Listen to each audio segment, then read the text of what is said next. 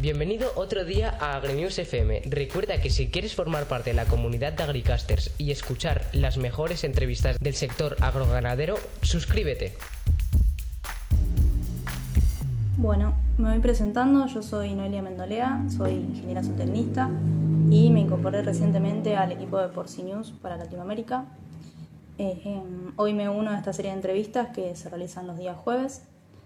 Eh, la entrevista del día de hoy va a ser más interesante porque vamos a, tocar un tema súper innovador que se, adecua a las nuevas demandas y a las exigencias del sector porcino actual. Bueno, voy a ir presentando al entrevistado y ya lo invitamos a unirse y arrancamos. Él es Fabricio Aluquiza, es microbiólogo, es doctor en ciencia animal Trabaja en, la Universidad de Rosario, es docente en la Universidad Nacional de Rosario. Está en la provincia de Santa Fe, para aquellos que no son de Argentina. Eh, y además es investigador de INTA en la Estación Experimental eh, Agropecuaria de Marcos Juárez, que está en la provincia de Córdoba, una de las provincias principales eh, en producción de cerdos del país. Fabricio actualmente se encuentra trabajando en una línea de investigación eh, que lo voy a leer para, decirlo de forma correcta, eh, está enfocada en lo que es la producción de nanogeles como vehículos de antígenos vacunales aplicados a la sanidad porcina. Y con esto me refería a innovador, al menos para mí es un tema totalmente desconocido y creo que hoy vamos a aprender un montón eh, y es un tema más que interesante. Voy a invitarlo y ya arrancamos.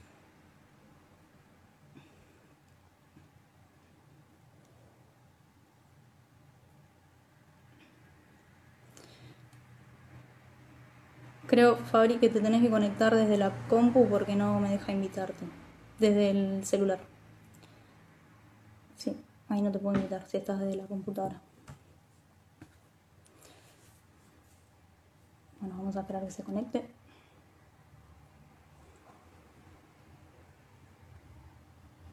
Si tienen preguntas las pueden ir haciendo, las vamos a ir leyendo a medida que, que avanza la entrevista.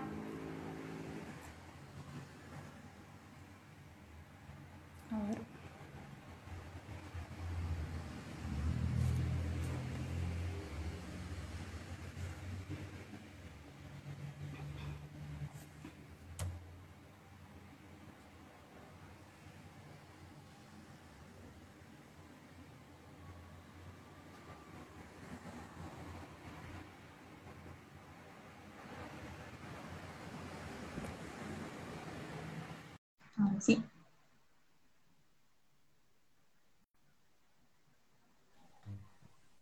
Ahí estamos. Hola Fabricio, ¿cómo estás? Hola, ¿qué tal? ¿Cómo estás, Noelia? Buenas tardes a todos, ¿cómo están? A ver, voy a ver si lo puedo acomodar acá al celular. ¿Podrás aumentar un poquito el... ¿Se puede? ¿Vos me escuchas bien a mí? Yo te escucho bien. A ver si se me escucha bien a mí. Ahí lo subo. ¿Ahí se escucha? Sí, perfecto. Sí, bien, perfecto. Entonces lo tengo acá en la mano. Bueno, a mí me gustaría arrancar eh, comentando un poquito qué es, para aquellas personas de, que no son Argentina, qué es el INTA, eh, que nos comentes un poquito qué, qué es y qué función tiene a nivel país este organismo. Bueno, perfecto, muchas gracias. Bueno, buenas tardes a todos, como les dije recién. Gracias por esta invitación y por la, oportunidad de poder comentarte a través de este medio eh, la línea en la que venimos trabajando acá desde el INTA. Eh, bueno, les voy a contar, eh, el INTA es el Instituto Nacional de Tecnología Agropecuaria, es un organismo de investigación de la Argentina que se ocupa y busca generar alternativas innovadoras en el sector agropecuario, ¿sí? tanto desde el punto de vista agrícola como desde el punto de vista pecuario directamente en las distintas producciones animales. Puntualmente nosotros, acá en la Estación Experimental de Marcos Juárez, eh, estamos trabajando, o las líneas más importantes dentro del área de producción animal, son eh, la producción bovina, la producción porcina, y bueno, y puntualmente yo que me desempeño en el área de eh, sanidad animal, donde trabajamos los aspectos sanitarios de ambos tipos de producciones, bovinas y porcinas. Y bueno, eventualmente también estamos involucrándonos en algunos tipos alternativos de producción como la ovina y la caprina. Eh, y abordamos nosotros puntualmente en el grupo en el que yo estoy aspectos sanitarios que tienen que ver con el diagnóstico de enfermedades infecciosas, que tienen que ver con el diagnóstico de enfermedades de denuncia obligatoria y que tiene que ver con relevamientos serológicos eh, de enfermedades eh, que permiten la circulación animal, como son en Argentina, brucelosis eh, y enfermedad de Augeski, puntualmente en cerdos. Bien. ¿Qué proyectos hay hoy en cartera dentro del área en la que vos te desempeñás?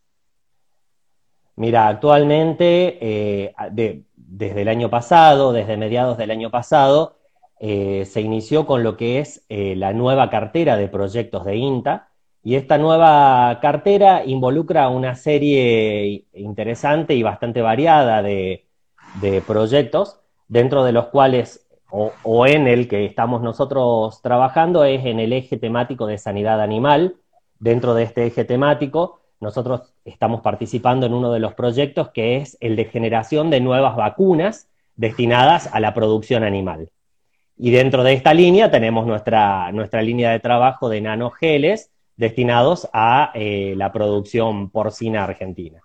Y en paralelo, lo que tiene que ver con la, el eje temático o lo que nosotros denominamos producción animal dentro de esta cartera 2019-2020, eh, hay un proyecto que se llama, o nosotros lo denominamos proyectos estructurales, de producción y salud porcina, donde también ahí tenemos eh, nuestra línea de trabajo en cuanto a la selección de eh, moléculas o de candidatos antigénicos a emplear en el desarrollo de nuevas vacunas.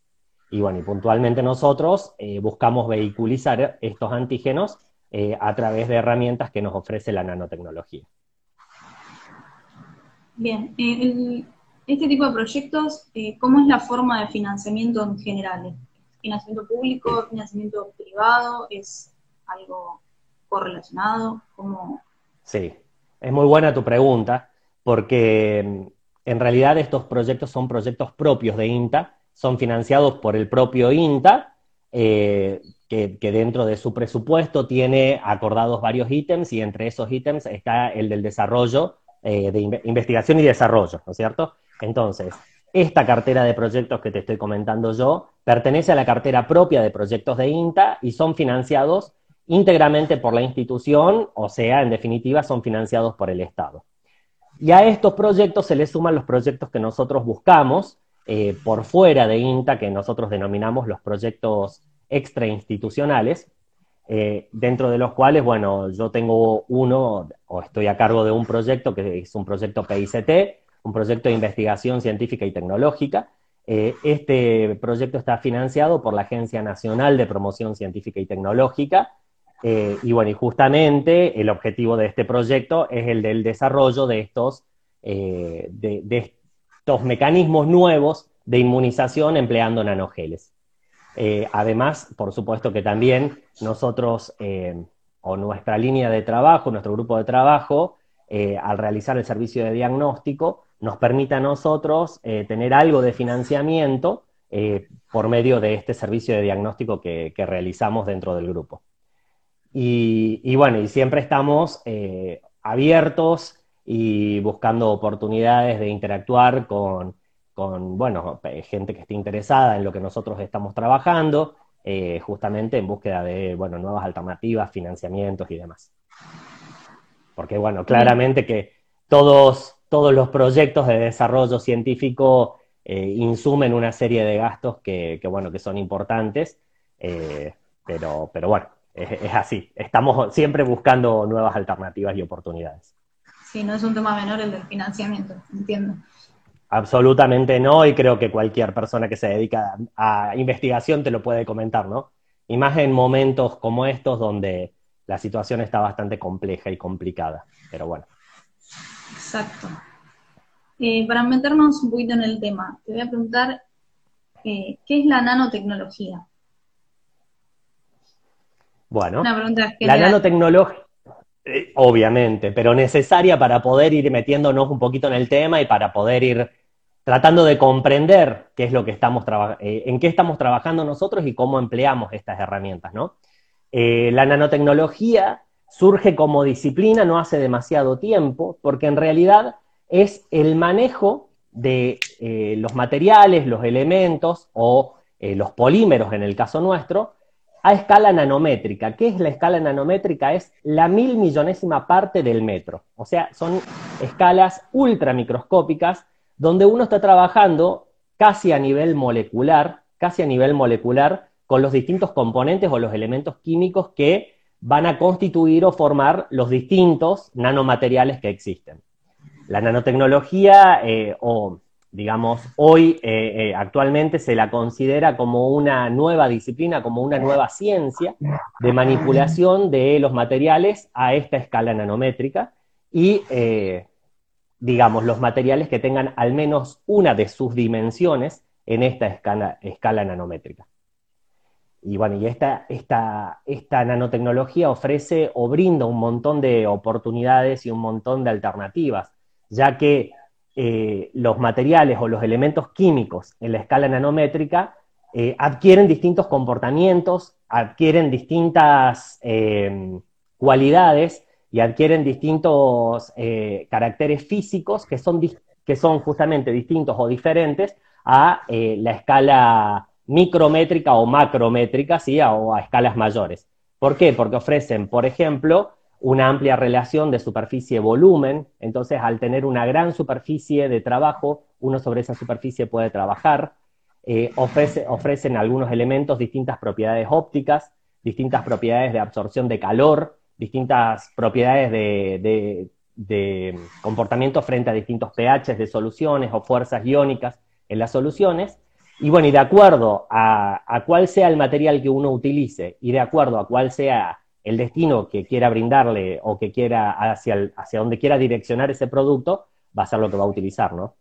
Nosotros puntualmente estamos trabajando con eh, nanotecnología de polímeros, ¿sí? O polímeros que eh, están formando nanoestructuras eh, y en nuestro caso esos polímeros tienen la particularidad de ser muy amigables con el, con el ambiente acuoso o muy hidrofílicos, le llamamos nosotros, y al ser hidrofílicos son muy biocompatibles, y bueno, y esto es algo que nosotros buscamos y deseamos, obviamente, y esta biocompatibilidad nos ofrece alternativas de poder emplearlos con distintos objetivos.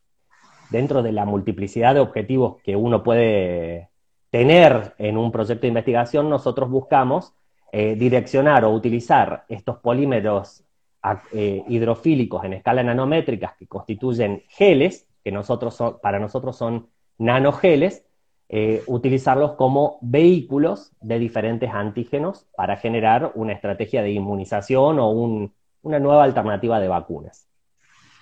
Ahora, ¿cómo surgió el proyecto? ¿De dónde, de dónde surge la idea? Eh, ya sea desde, desde alguna problemática detectada a nivel producción primaria, desde una nueva normativa, ¿de dónde surge en general? Y este proyecto... En realidad esto... Bien. Eh, en realidad esta, línea de trabajo eh, se viene gestando aquí en, la estación experimental desde el año 2015. actualmente en esta línea de trabajo están involucradas eh, dos tesis doctorales. Eh, puntualmente en la línea de cerdos está involucrada la tesis doctoral de María Laura Soriano, eh, quien está en, una etapa bastante avanzada del desarrollo de su tesis. Y esta línea surge a raíz de, bueno, primero aquí en la estación experimental el grupo tiene una trayectoria bastante amplia de estudio y de diagnóstico y de investigación diagnóstica en distintas enfermedades que afectan a los cerdos en sistemas productivos. Dentro de estas enfermedades, las enfermedades respiratorias adquieren un papel muy relevante y muy importante a nivel productivo, ya que son causantes de importantes pérdidas económicas en la producción, eh, son causantes de justamente eh, mermas en la producción e incluso eh, altas tasas de mortandades a nivel productivo. Y esto, por supuesto, conlleva a las consecuencias, a las consecuentes pérdidas económicas, ¿no? A esto se le suma que estas enfermedades infecciosas eh, de, naturaleza, de naturaleza infecciosa que afectan el sistema respiratorio de los cerdos, actualmente son controladas básicamente por antibiótico-terapia. ¿sí?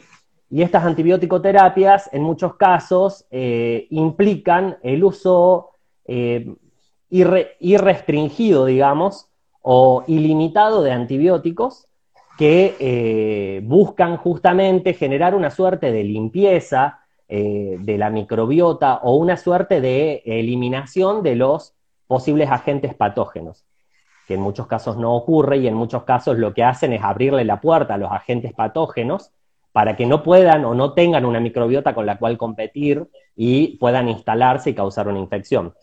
Y a esto se le suma el hecho de que en el mercado las vacunas que existen actualmente, por lo menos aquí en Argentina, de uso a nivel productivo, son vacunas por vía parenteral y con antígenos o que contienen microorganismos que son prevalentes y que circulan en otros países, dado que la amplia mayoría de las vacunas eh, se elaboran en otros países y se comercializan aquí, ¿no? Por los laboratorios. Entonces, la sumatoria de todos estos factores nos ha hecho pensar a nosotros en buscar una nueva alternativa que sea más amigable con el animal en el sentido de que eh, no tenga que someterse al estrés de estar enfermo, que sea más amigable desde el punto de vista, si se quiere, microbiológico, eh, buscando la reducción del uso de tanta cantidad de antibióticos a nivel productivo y buscando justamente estimular el sistema inmune del animal para que el animal tenga con qué defenderse ante el eventual ingreso de un agente patógeno. Con esto más la experiencia previa personal mía de haber trabajado en la Universidad Nacional de Río Cuarto, eh, durante mi formación doctoral y postdoctoral, eh, justamente en, líneas o en disciplinas que tienen que ver con la nanotecnología, bueno, buscamos hacer una suerte de integración de todos los saberes y encaramos esta nueva línea, eh, en la cual hoy nos encontramos avanzando de manera bastante interesante y con muy buenos resultados, muy auspiciosos hasta el momento, que nos permiten pensar que, bueno, que esta puede ser una posible alternativa. Hoy, ¿para qué enfermedades están pensando la línea de investigación, la producción de vacunas? Mira, nosotros inicialmente eh, tuvimos que seleccionar una enfermedad modelo. Esta enfermedad es eh, la pleuroneumonía porcina, causada por Actinobacillus pleuroneumoniae, ¿sí? que es un agente eh, patógeno de alta prevalencia en los rodeos o en, los criaderos porcinos aquí en la Argentina. Nosotros puntualmente trabajamos con un serotipo que es el serotipo 1, que es el prevalente aquí en Argentina, y este trabajo de prevalencia justamente fue desarrollado, de evaluación de la prevalencia, fue desarrollado por uno de los investigadores de nuestro grupo eh, en, el marco de su tesis, que es Fernando Besone, y bueno, justamente él fue quien... Eh, tiene un, o empezó a armar el cepario de Actinobacillus pleuroneumoniae, o mejor para nosotros decirle APP, es más amigable decirle APP. Entonces, estas cepas de APP nosotros las hemos utilizado como la fuente, digamos, de los antígenos que nosotros buscamos vehiculizar. Eh, ¿Qué etapas tiene este proyecto? Desde que surge la idea hasta que llega a escala Buenísimo, buenísimo, sí.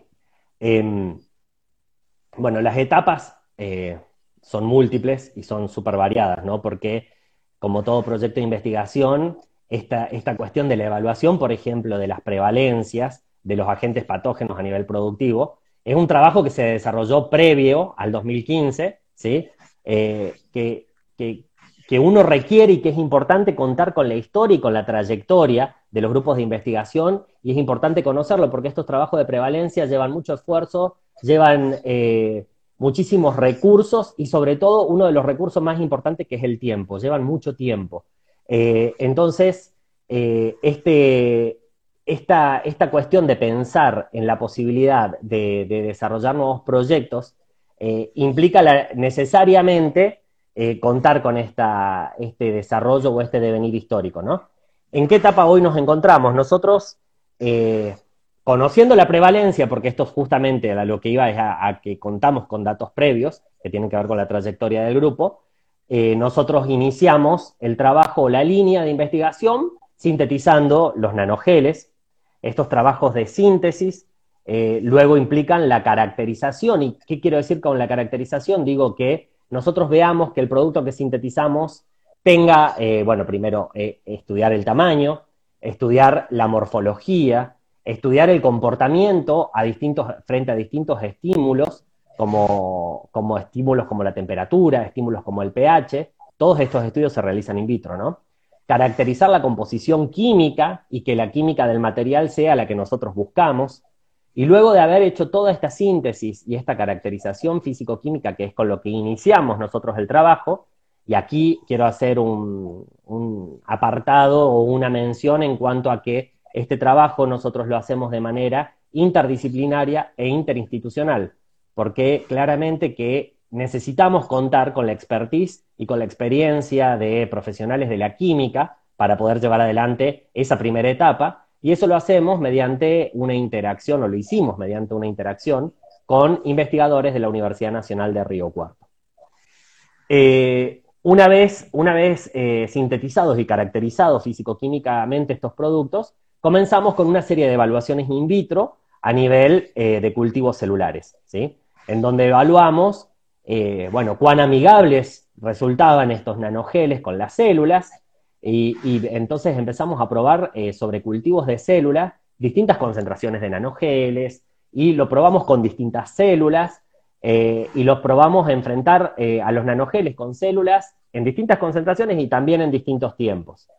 Y con esta serie de estudios pudimos ver, bueno, justamente la buena biocompatibilidad de nuestros productos, de nuestros nanogeles. Esta biocompatibilidad o esta ausencia de efectos citotóxicos es en, cualquier ensayo clínico la primera etapa, ¿no? En cualquier ensayo de, o con, para buscando una aplicación a nivel productivo o en el sector eh, o en animales, la primera etapa siempre es evaluar in vitro a ver qué pasa. Una vez obtenidos estos resultados, eh, hicimos un convenio con investigadores nuevamente de la Universidad de Río Cuarto y elaboramos y probamos nuestros productos en ratones. Probamos nuestros nanogeles en un modelo de ratones, a los cuales los eh, inmunizamos con nuestros nanogeles y vehiculizamos eh, algunas proteínas de interés en, nuestro sistema. Ahí pudimos ver, eh, mediante ese ensayo, pudimos ver que nuestros productos no solo que no causan ningún efecto nocivo en los ratones, no los altera, no modifica su metabolismo, eh, no resultan tóxicos para los animales, no les genera ningún tipo de daño a los animales, eh, sino que también eh, son eficientes y generaron respuesta inmune en los ratones. Entonces, esos resultados nos, terminaron de convencer o de alentar a, pensar en aplicar nuestros productos en una etapa siguiente a nivel, a nivel de cerdos, en un ensayo de cerdos en confinamiento, inicialmente, y bueno, y luego sí pensar a futuro, como vos bien decías recién, Noé, eh, la posibilidad de escalarlo y probar o hacer un ensayo ya en granjas o posiblemente eh, a, nivel, a nivel ya más poblacional eh, si, si, esos resultados fueran auspiciosos. ¿no? Ahora vos me comentaste un poquito qué sería un nanogel, me decís un biopolímero, que eh, cómo se obtiene y qué otra cosa, qué otro componente se necesita, eh, además del nanogel, para, tener la, respuesta. Bien. Eh, bueno, este nanogel puede ser de, biopolímeros, justamente biopolímeros, o de polímeros sintéticos o de polímeros de origen biológico, ¿no? Puntualmente nosotros estamos utilizando un polímero sintético y lo hicimos biocompatible o probamos su biocompatibilidad. Pero por supuesto que además del nanogel, que es, digamos, la vedette de, nuestra, de, nuestro, de nuestro desarrollo tecnológico, em, necesitamos saber qué vehiculizar, ¿no es cierto? O sea, que seleccionar lo que nosotros denominamos el inmunógeno o el antígeno que eh, vehiculizaríamos a través de nuestro sistema o a través de nuestros nanogeles, y que sería en definitiva quien despertaría o haría reaccionar al sistema inmune para que esté alerta. Entonces, eh, con ese sistema inmune alerta, en el caso de que pudiese eventualmente ingresar el patógeno, el sistema inmune sería capaz de contenerlo, ¿no? Bueno, nosotros, eh, nosotros, digo nosotros, pero fundamentalmente fue Laura, eh, realizó un montón de evaluaciones de eh, la selección de los antígenos, ¿no? Y los antígenos son antígenos de superficie. ¿Por qué de superficie? Porque eh, son los primeros que toman contacto con el sistema inmune, son los primeros que van a hacer reaccionar al sistema inmune del animal en una infección natural y son los que, los que si nosotros logramos bloquear, los agentes que si nosotros logramos bloquear, bloquear logramos, digamos, que el sistema inmune evada el mecanismo de acción patógena de esta bacteria, porque la patogenia de la bacteria no está dada por la colonización, sino está dada porque una vez que la bacteria colonizó el sistema respiratorio del animal, comienza con la producción de toxinas, y estas toxinas son las que verdaderamente producen la enfermedad en el cerdo. Pero si nosotros logramos evitar que se colonice el sistema respiratorio del animal, entonces estamos evitando claramente la producción de las toxinas. Entonces seleccionamos como antígeno una estructura o uno de los componentes de la pared de la bacteria, ¿sí? Eh, en realidad probamos dos, pero terminamos seleccionando uno, que es un antígeno de superficie, del, lipopolisacárido de superficie, porque nuestra bacteria es un bacilo negativo, y ese antígeno eh, es lo que nosotros vehiculizamos a través de los nanogeles para evitar la colonización. Ese antígeno se llama OMLA eh, y es una, proteína que está presente, una glico, eh, lipoproteína, perdón, que está presente en la pared de las bacterias. También probamos eh, un, sideróforo presente. Los sideróforos son estructuras que tienen las bacterias que se especializan en captar el hierro. Y ese hierro la bacteria lo necesita para poder crecer. Entonces, si nosotros logramos bloquear de alguna manera el sistema de captación de hierro de la bacteria, la bacteria tampoco puede crecer. Y la, sinergia de esos, de esos, dos antígenos, eh, creemos nosotros que va a ser eh, suficiente para evitar eh, la enfermedad en los animales. Ahora, yo te quiero preguntar. Entonces, lo que vehiculizamos es esto, sí, perdón, perdón. No, no, está bien. que tiene algo particular que es la vía de aplicación. ¿Qué tipo de vacunas? Bien. Ahora viene esa tercera etapa. Nosotros, eh, lo que, o sea, las vacunas que hoy se aplican a nivel productivo en el sector porcino y las que se aplican tradicionalmente en la mayoría de las producciones, se administran por vía parenteral. Cuando digo vía parenteral estamos hablando básicamente por la vía intramuscular o la vía subcutánea. Eh, hoy en los sistemas productivos aquí de Argentina, la mayoría de las vacunas que se administran a los animales se lo hace por estas dos vías. Eh, nuestro desarrollo implica o busca estimular a la inmunidad de las mucosas. Y bueno, ¿y qué digo cuando digo la inmunidad de las mucosas? ¿no? Cuando hablamos de las mucosas, hablamos de todas, eh, de todas estas estructuras que revisten a las vísceras huecas y a, todos a todas las cavidades del organismo. Dentro de estas cavidades está la cavidad respiratoria que está totalmente recubierta por la mucosa respiratoria y nosotros lo que buscamos justamente es estimular al sistema inmune que está asociado a la mucosa respiratoria. Entonces, nuestra idea es administrar nuestro sistema por medio de una instilación directamente en, las nariz, en el hocico, en la nariz del, del cerdo, para estimular al aparato respiratorio, a las células inmunes que están asociadas al aparato respiratorio, a que produzcan anticuerpos por un lado para bloquear a estas estructuras de la bacteria, a este sideróforo y a esta, lipoproteína de la pared, y por otro lado, para activar a las células inmunes asociadas al sistema, al sistema respiratorio, ¿no? a las poblaciones linfocitarias, fundamentalmente para que frente a la posibilidad o a la eventualidad de que el agente patógeno ingrese, entonces este sistema inmune lo reconozca y ese reconocimiento eh, ya previamente mediado por la estimulación inmune hecha con nuestro, con nuestro sistema, va a permitir que el sistema inmunológico del animal trabaje mucho más rápidamente, lo reconozca rápidamente y bloquee el mecanismo de acción del microorganismo. O al menos esas son nuestras hipótesis, ¿no? Y bueno, y estamos eh, buscando evaluar justamente esto y, eh, bueno, es, es la etapa que nos queda evaluar ahora, ¿no? Evaluar en los cerdos a ver si esto efectivamente se logra y se cumple. ¿Tienen una estimación de cuánto tiempo tardaría en, darse la respuesta inmunitaria o cantidad de dosis que, deberían darse? Excelente. Eh, lo que nosotros evaluamos en el modelo ratón fue eh, mediante la realización de una inmunización y dos boosters, o sea, dos reinmunizaciones en los animales. Lo que pasa es que nosotros en ratones lo probamos por una vía subcutánea. ¿Por qué? Por una cuestión de practicidad y de facilidad. ¿sí?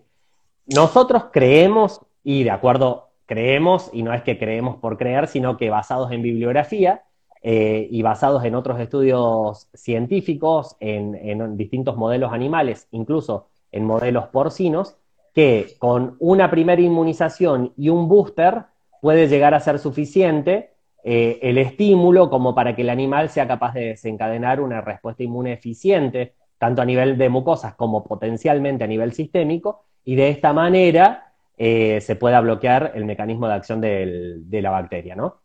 Eh, eso es algo que tenemos que evaluar, esa es una de las cuestiones que tenemos que evaluar justamente cuando hagamos los ensayos in vivo, que hoy lamentablemente nos hemos visto frenados por eh, la, situación de aislamiento preventivo y obligatorio a las que nos hemos visto forzados todos y no estamos pudiendo eh, ir a trabajar al INTA, no estamos pudiendo ir a, desarrollar nuestros trabajos experimentales. Y entonces, bueno, eh, lamentablemente hoy no te puedo contar cuáles son los resultados, que nosotros pensábamos que ya a esta altura podríamos estar bastante avanzados, pero bueno, esta situación nos tocó en marzo y desde marzo hasta ahora eh, no hemos podido encarar todavía el ensayo in vivo, ¿no? Que es la siguiente etapa, o sea que probablemente en una próxima entrevista te pueda estar contando cuáles fueron esos resultados y, bueno, y ya pensando a lo mejor en, irnos a una evaluación a nivel de granjas o qué sería, algo obviamente que, algo deseado por todos nosotros, ¿no? La etapa más esperada del proyecto, entiendo. Obvio, obviamente que sí, obviamente que sí, aparte que es algo que bueno, que nos genera justamente la ansiedad y, y, bueno, y ver en la cancha el producto que nosotros estamos elaborando y sobre el que estamos trabajando y al que le tenemos eh, tanta fe. Eh, te iba a consultar que en cuanto al concepto que, bueno, que está tan en auge ahora de, una sola salud, eh, ¿cómo ves relacionado este tipo, este tipo, este tipo de investigación, este tipo de tecnología con, con este nuevo concepto, con esta nueva tendencia que se viene? y que es tan, Y que es algo que, por suerte, que por suerte se viene y que yo creo que vino para quedarse, ¿no? Como vos lo planteás. Esta situación planteada por la Organización Mundial de la Salud, pero no solo por la Organización Mundial de la Salud, sino por también por distintas organizaciones que tienen que ver con lo que es la salud pública y entre ellas está la Organización Mundial de Salud Animal, que eh, se une a este lema de una sola salud y dentro de este lema de una sola salud, que es algo acerca de lo cual nosotros todos debemos tomar conciencia y todos debemos ser respetuosos, ¿no? En el sentido de tanto el uso excesivo de antibióticos que se, se hace a nivel productivo, en los distintos sistemas de producción, ¿no? Nosotros conocemos muy bien el sistema productivo a nivel, eh, el sistema productivo porcino, y tanto aquí en Argentina como en muchos otros países del mundo, eh, el uso de antibióticos es masivo en las distintas etapas de la producción. Y todos tenemos que recordar que estos antibióticos que nosotros administramos a, los animales son los mismos o pertenecen a la misma familia de antibióticos que luego se usan para la terapéutica en la medicina humana. Y si nosotros empezamos a usar masivamente antibióticos, como se está haciendo ahora, y seguimos extendiendo esta práctica de uso masivo de antibióticos, lo que estamos contribuyendo es a la generación de múltiples resistencias de, las bacterias o por parte de las bacterias a los distintos antibióticos. Y la generación de estas resistencias puede terminar generando consecuencias a nivel de la salud humana. ¿Por qué? Porque estos microorganismos adquieren su resistencia y estos microorganismos, por un lado, pueden ser zoonóticos y producir un efecto a nivel de la salud humana, porque pueden afectar tanto al cerdo como al ser humano. Pero también recordemos que eh, los desarrollos de resistencia a antibióticos por parte de las bacterias normalmente tienen que ver con la adquisición de plásmidos de resistencia y estos plásmidos de resistencia se pueden transferir, digamos, entre bacterias de manera horizontal. ¿sí? Y entre bacterias que están relacionadas y entre bacterias que no están relacionadas entre sí. Y esto trae como consecuencia, o puede traer como consecuencia, el incremento excesivo de las resistencias, y por lo tanto, cuando nosotros queramos, querramos abordar una terapéutica de una enfermedad infecciosa que se aborda utilizando antibióticos, probablemente puede pasar que si la bacteria es resistente, el antibiótico es como agua para la bacteria. Y esto, eh, bueno, como consecuencia puede traer que eh, los seres humanos terminemos eh, no teniendo como recursos los antibióticos para abordar esta terapéutica, ¿no? Entonces, en este, o, digamos, amparados en este lema y bajo la, convicción que tenemos nosotros de que eh, hay que reducir el uso de antibióticos y que los antibióticos en la producción animal se tienen que usar solamente para tratar a los animales que están afectados por una infección, ¿sí? Porque los animales también se emplean antibióticos para tratar estas infecciones, pero evitar el uso de antibióticos como estimulantes del crecimiento, estimular el uso de antibióticos como prácticas para reducir la carga microbiana a nivel de las distintas etapas en el criadero o eh, evitar el uso de antibióticos en las raciones alimentarias o incluso en el agua para justamente poder, para justamente poder eh, reducir este desarrollo de resistencias. Y entonces, en ese contexto, es que nuestro producto yo creo que, va muy de la mano con lo que propone la Organización Mundial de la Salud eh, en este lema de una sola salud, ya que nosotros buscamos estimular el sistema inmunológico del animal, o sea, buscamos estimular la propia respuesta por parte del animal para defenderse frente a la eventual adquisición de una infección, ¿sí? Y tratar de reducir entonces el uso de antibióticos de manera profiláctica, ya que, eh, bueno, la profilaxis o la antibiótico profilaxis eh, está cayendo en desuso en muchos países del mundo. Eh, y bueno, y nosotros creo que tenemos que ser uno de esos países y tenemos que unirnos a esta cuestión de dejar a los antibióticos como una última herramienta, una última medida para así abordar, pero solamente las infecciones de los animales, solamente a los animales infectados, ¿sí? O sea, reducir un poco esta antibiótico profilaxis eh, que se practica hoy. Bueno, ojalá que lo logremos, pero bueno. Eh, el espíritu nuestro es intervenir justamente también a este nivel. Se está tomando bastante conciencia en el tema, por suerte. Yo creo que sí, yo creo que sí, esto es muy importante porque, o sea, cuando uno empieza a pensar a nivel ecológico, ¿no? Empieza a pensar que las bacterias no están solamente ahí adentro del criadero y no están solamente adentro del cerdo, sino que están en contacto con el personal, sino que también están en contacto con las deyecciones de los animales. Y esas deyecciones eh, pasan a, formar parte de lo que son los efluentes. Y esos efluentes pasan a formar parte de lo que son lagos sanitarios o lagunas sanitarias. Y luego esas lagunas, eh, por distintos procesos, van percolando y van filtrando, llegan a la tierra y pueden llegar, a las napas. Y entonces no es tan loco pensar que desde esos efluentes puedan llegar a el agua que nosotros consumimos o incluso a, las hortalizas, por ejemplo, que nosotros consumimos, bacterias con eh, resistencia o con múltiples resistencias y bueno, y luego nosotros vernos afectados por esas bacterias. Entonces, eh, bueno, ojalá que esto, esto, o sea, que nuestro proyecto sea una contribución más a la reducción de, de este uso de antibióticos y bueno, y por supuesto que nosotros estamos súper alineados con eso y estamos súper convencidos de que ese es un camino por el que tenemos que transitar. Porque de hecho, para que la producción porcina se consolide siendo un poco más sustentable, una de las alternativas es justamente esa, la de reducir el uso de antibióticos. Y como alternativa a ello, tenemos que buscar las mejores maneras de estimular al sistema, a las propias defensas del animal, ¿no? Y qué mejor que estimular su sistema inmunológico. Y nosotros también en nuestra vía de administración, que eh, sería por medio de las narices, por, a través de instilaciones. También buscamos reducir un poco el, reducir el maltrato animal, si se quiere, o, mejorar el bienestar, dado que no lo estaríamos sometiendo a los animales a inyecciones, eh, sino que, bueno, sería por instilación a través de las narinas, o al menos esa es nuestra idea, ¿no? ¿Cómo ves vos a futuro la aplicabilidad de esta tecnología? ¿Qué pensás vos de acá a unos bueno, años? nosotros de acá a unos años soñamos con tener nuestro producto y con no solamente estar vehiculizando antígenos contra PP, sino estar trabajando contra lo que nosotros estamos estudiando en el grupo que se llama complejo respiratorio, ¿no? Entonces, hacer una vacuna que inmunice contra un pool de posibles microorganismos que pueden estar afectando a los cerdos en las distintas etapas de la vida del mismo, ¿no? Entonces, si yo tengo que soñar, voy a soñar en grande y me encantaría que nuestro producto justamente sea una múltiple vacuna que se pueda aplicar a los animales ya desde el nacimiento en adelante eh, y que, bueno, justamente sea eficiente para proteger a estos animales de eh, infecciones.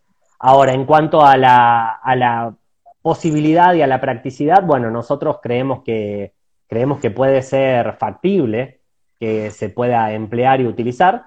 Lo que pasa es que, bueno, hoy nos eh, necesitamos terminar de hacer estas evaluaciones como para poder garantizar que nuestro producto verdaderamente eh, despierta el sistema inmunológico y genera una respuesta inmune robusta y lo suficientemente eh, robusta como para prevenir las infecciones y para estimular suficientemente a ese sistema inmunológico. Entonces, una vez que nosotros sepamos que nuestro producto verdaderamente funciona, eh, bueno, tenemos que comenzar a eh, evaluar o a pensar la, posibilidad de hacer un escalado del producto para empezar a evaluarlo a nivel productivo, ¿no? Eh, a nivel productivo digo en alguna granja modelo al principio y luego ya sí pensar en escalarlo en distintas granjas e ir evaluando justamente esta respuesta. Lo que pasa es que, bueno, como todo, eso conlleva no solo el trabajo, que el trabajo no es lo que más nos asusta a nosotros, porque es lo que tenemos ganas de hacer, sino también recursos, que bueno, es un poco por lo que tenemos que luchar y buscar eh, para poder justamente eh, realizar este escalado futuro y eh, poder realizar estas evaluaciones. ¿En qué etapa crees o, o consideras que se realiza la estimación de costos? Una vez que ustedes determinan que es un producto eficiente, que es seguro, ahí pasaría esa etapa, o cómo sería. Exacto, exacto, exacto. Nosotros hoy tenemos una idea muy, muy, eh, muy vaga, digamos, en cuanto a los costos. Sabemos que los polímeros eh, o la cantidad de polímero que necesitamos no es excesiva, eh, sabemos que eh, la cantidad de nanogeles que se usaría o que se emplearía por inmunización no es muy grande. Sabemos que la cantidad de proteína a vehiculizar es poca. Lo que pasa es que no hemos hecho una evaluación pormenorizada de los costos que tendría hoy cada dosis de vacuna a aplicar en los animales, ¿no? Eh, entonces, yo creo que una vez que nosotros sepamos y tengamos la certeza y la evidencia científica necesaria como para garantizar que nuestro producto verdaderamente y efectivamente funciona para estimular al sistema inmune de los animales y que es eficiente y que genera una respuesta inmune lo suficientemente robusta y cuantificable y medible por medio de las distintas técnicas eh, que, por las cuales nosotros evaluamos eh, esa respuesta inmune, entonces en ese momento va a ser cuando nosotros empecemos a hacer digamos, a afinar la punta del lápiz y a hacer la determinación de los costos y utilizando o sabiendo cuáles son los costos, poder justamente hacer una estimación de lo que necesitaríamos invertir para poder hacer un ensayo a nivel ya productivo, ¿no? Un ensayo en una granja. Y bueno, y justamente para poder hacer, porque el ensayo no es solo el ensayo, sino para poder hacer las evaluaciones de la respuesta inmune, que eso es justamente lo que encarece eh, lo que encarece el proyecto, ¿no? O lo que encarece los costos del proyecto. Eh, y en cuanto a lo que es ya aplicarlo eh, a nivel comercial, ¿cómo crees que puede llegar a ser adoptado por el productor? Porque entiendo que es algo totalmente distinto a lo que no están adecuados. ¿Cómo crees? Exactamente, exactamente. bueno, justamente nosotros, entre las evaluaciones que hacemos, por supuesto que todo el tiempo estamos evaluando la inocuidad de nuestro producto. Y cuando digo la inocuidad, estamos pensando en la persona que realice las maniobras sobre los animales, ¿no? Eh, bueno, probablemente todos estén familiarizados con los sistemas de producción porcina, pero quien no esté familiarizado, eh, los cerdos son manipulados muchas veces a lo largo de las distintas etapas de cría, ¿sí? Manipulados, digo, eh, agarrados, tomados para realizar extracciones de sangre, para realizar inyecciones justamente de vacuna o inyecciones de antibióticos, o para, para, por ejemplo, para el descolmillado o el corte de cola, o incluso ya desde el mismo nacimiento, hoy los partos a nivel productivo en la mayoría de las granjas son asistidos por los materneros en la misma sala de parto. Eh, entonces, a lo largo de la vida del animal, desde el mismísimo nacimiento en adelante, al ser tantas veces manipulados, nosotros creemos que eso no va a implicar una maniobra que genere estrés en los animales. Sumado al hecho de que se aplica por instilación, que serían una suerte de, de, puff eh, a nivel de las narinas, eh, no, no, no se somete al animal a un maltrato, eh, no se somete al animal a una inyección, no eh, se, reduce el riesgo de inocular a través de esa inyección algún agente infeccioso que esté presente en la piel y generar una respuesta, una respuesta a lo mejor no a la vacuna, sino una respuesta inflamatoria, producto de haber inoculado por la inyección algún microorganismo al, interior del tejido muscular o al subcutáneo.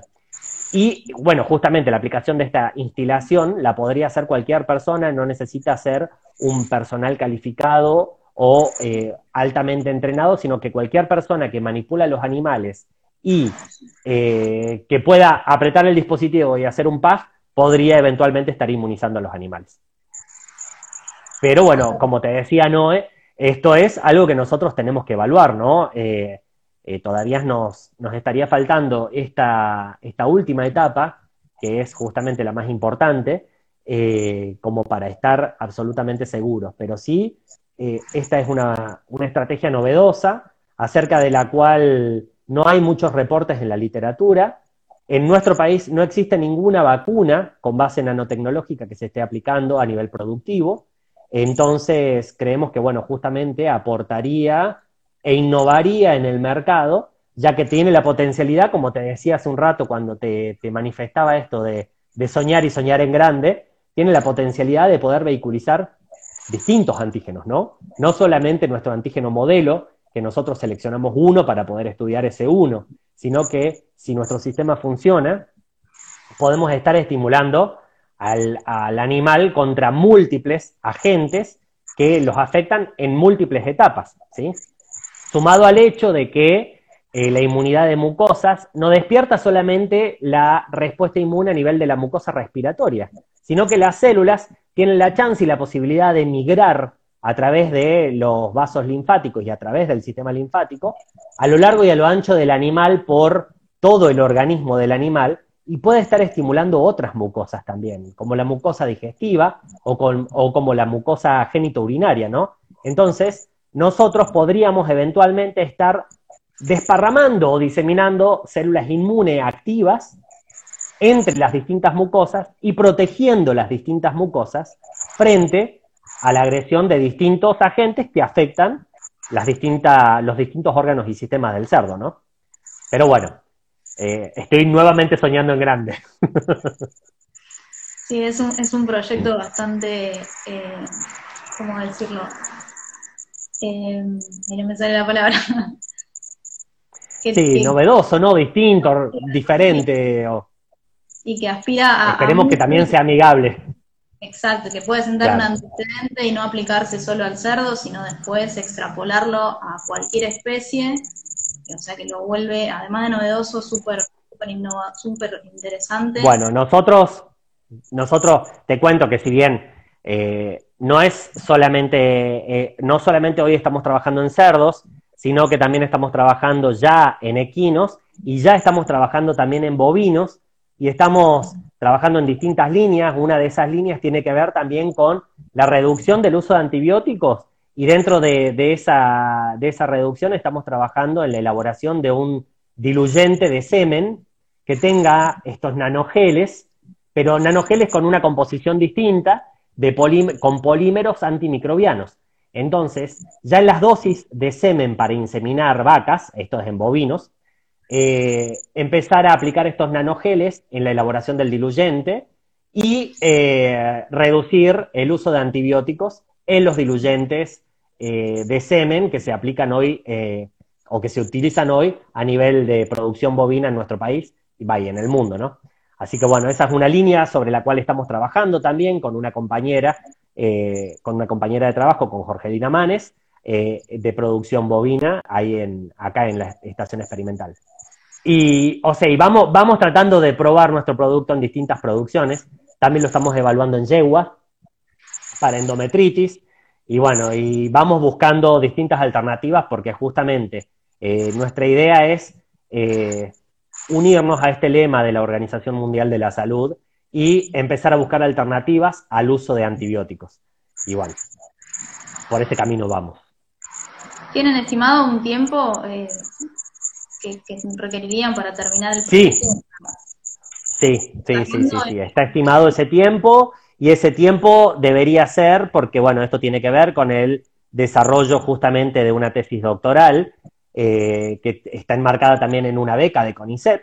Entonces, eh, nosotros creemos que ya para esta misma altura, pero del 2021, del año que viene, tendríamos que tener todos los resultados de los ensayos in vivo en cerdos eh, de nuestro producto y ya eh, estar eh, en condiciones de poder empezar a hacer estimaciones para poder encarar un ensayo a nivel productivo. Pero sí estimamos que para mediados del año que viene podríamos ya tener los resultados de nuestro ensayo en vivo. Por supuesto, Dios mediante, podamos volver a trabajar en condiciones normales y bueno, y esta situación del aislamiento a las que nos vemos sometidos hoy, eh, bueno, de alguna manera se pueda controlar, ¿no? Y creo que esta situación justamente nos hace ver la importancia del desarrollo de vacunas, ¿no? Si hoy tuviéramos una vacuna contra el COVID, claramente que hoy no tendríamos que estar mencionando esta cuestión del distanciamiento preventivo y obligatorio, ¿no? De distanciamiento social. En los seres humanos que justamente somos sociales, igual que los, que los cerdos, ¿no? Son seres sociales, son animales sociales. Exacto. Eh, te voy a proponer que cuando tengan más avanzado el proyecto nos volvamos a, juntar y, conversemos los avances y los resultados porque no me quiero quedar por la mitad del proyecto, quiero saber. Muchísimas gracias. Sí, por supuesto, por supuesto. Me encantaría, me encantaría estar en, una próxima entrevista contándote lo bien que nos fue con el ensayo y, que ya estamos pensando en el escalado y que ya estamos pensando en vehiculizar eh, otros productos. Pero bueno, eh, estamos, estamos muy entusiasmados y es una línea que realmente, eh, una línea de trabajo que, fue creciendo bastante dentro del grupo y que, y que bueno, que, implica mucho trabajo y que implica mucho esfuerzo y que implica la necesidad de interactuar con, distintos profesionales y que remarca la importancia de que la investigación sea de manera interdisciplinaria y, que y de que la investigación sea de manera interinstitucional también, porque en un país como el nuestro, donde los recursos lamentablemente no son ilimitados, la única forma de lograr distintos desarrollos y distintos niveles de desarrollo es justamente mancomunando y uniendo fuerzas entre todos. Entonces, bueno, nosotros creemos ser un humilde ejemplo de eso porque justamente tuvimos la posibilidad de interactuar con eh, profesionales de distintas instituciones eh, para estar hoy pensando ya en poder aplicar nuestro producto en un primer ensayo en vivo eh, en cerdos y bueno, y ojalá nos vaya muy bien como para poder luego pensar ya en escalarlo y evaluarlo a nivel de granjas. Sí, hay que destacar el trabajo que hacen ustedes, los investigadores en estos organismos públicos que tienen tantas deficiencias, si se quiere, desde lo económico y que, ponen toda, Totalmente. y toda su vocación eh, y desarrollan cosas muy, muy novedosas y muy interesantes para, para la producción. Te agradezco, por todo, por tu tiempo, por tu conocimiento. Creo que aprendimos un montón, que fue más que interesante la entrevista. Eh, queda la invitación para cuando se termine el, proyecto, para contar los resultados, que seguramente van a ser excelentes. Así que Ojalá que sí. Bueno, yo te agradezco mucho a vos, Noé, por la amabilidad, por el respeto, por brindarme este, esta oportunidad de difundir el trabajo que venimos desarrollando aquí en el INTA eh, de difundir lo que se viene haciendo desde el interior de INTA eh, con la idea de buscar ser más amigables con los sistemas productivos y con la idea de tornar más sustentables a las distintas producciones. Y, bueno, y obviamente agradecerte la posibilidad de difundir nuestro trabajo porque eh, muchas veces la mayor parte de la gente desconoce lo que se hace hacia el interior de las instituciones y verdaderamente es mucho el trabajo, es mucha la pasión, es mucho el compromiso que ponemos todos por eh, desarrollar estas líneas de trabajo. Entonces, estas posibilidades que, nos brindan eh, gente como vos de poder difundir lo que nosotros hacemos, para nosotros son súper relevantes y súper importantes, así que eh, soy yo el que te agradece la posibilidad de poder justamente dar a conocer un poquito lo que nosotros venimos desarrollando aquí en el INTA, en conjunto con otros compañeros investigadores de distintas instituciones también, ¿no? Bueno, muchas gracias. Y gracias a todos los que estuvieron participando. Eh, nos vemos el próximo jueves, que va a haber otra entrevista en la misma hora. Eh, gracias y nos estamos viendo. Gracias, Fabri. Muchas gracias. Saludos a todos. Chao, chao, que Hasta luego. Nos vemos. Igualmente, muchísimas gracias. Cuídense mucho. Y hasta aquí la entrevista de hoy. Gracias por escuchar y nos vemos otro día para otra entrevista.